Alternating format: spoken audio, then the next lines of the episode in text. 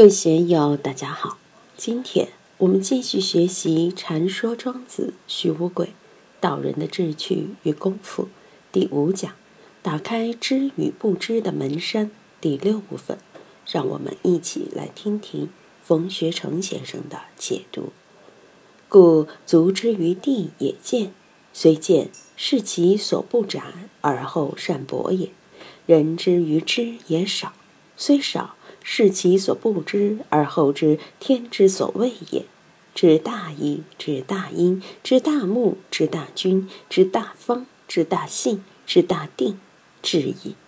大义通之，大因解之，大目视之，大君圆之，大方体之，大信积之，大定持之。这可是道家的心法和口诀呀！故足之于地也见。虽见，是其所不斩而后善博也。这是一个很有趣的公案。大家想一想，我们的脚掌在地皮上能够占多大一块？我们的脚踏在地上，支撑我们的只需两个脚掌大的地方就可以了。而两只脚掌之外的地，都非我们所需要，非我们所拥有。但恰恰是这个非我们定足的土地，才能把我们带到千里万里之外。无论你走千里万里，脚所踏住的永远只有脚掌大的一点土地，就是这么一点大的土地承载了你的脚，让你可以行走万里，是不是这样？当年我当犯人的时候，背着一百多斤的东西，每天要干好几个钟头。有时候真的是寸步难行，累得不得了，腰也要断了，腿也没有力气了。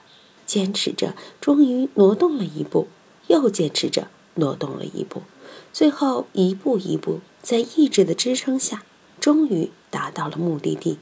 负担一扔，全身轻松。真正想起来，千步万步，就只有那一步而已。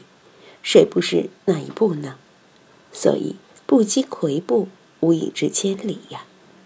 同样的道理，我们吃饭其实吃饱就行了，就足以承载我们的生命，承载我们的生活和工作。谁有必要把一百年的俸禄一次性吃完呢？那不是找死吗？再拓展开来，人之于知也少，虽少，是其所不知，而后知天之所谓也。我们的知实际上是很少的，为什么呢？我们的一切都是现在在起作用，而现在也只是当下一念而已。昨天的过去了，明天的还没有到来；一个小时前的过去了，一个小时后的还没有来。能够起作用的，就是当下这个明明利利的精神。我们走路的时候，脚只能在地上踏那么一下。我们的心也只能在念头上住那么一下，我们所拥有的也只有现在当下这一念，只有这么一点。离开当下一念，全部是未知，要么是过去，要么是未来，就这么两种。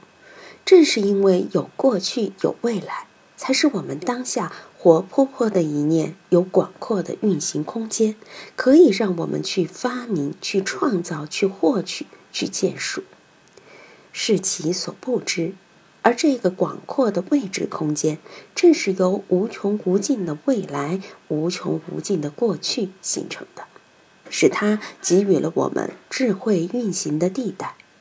如果我们的知识已经充塞天地、充塞宇宙了，这个知性也就完蛋了，寸步难行了。我们看庄子这类的语言，的确是精妙古今。有的人听到这么一句，马上就悟道了。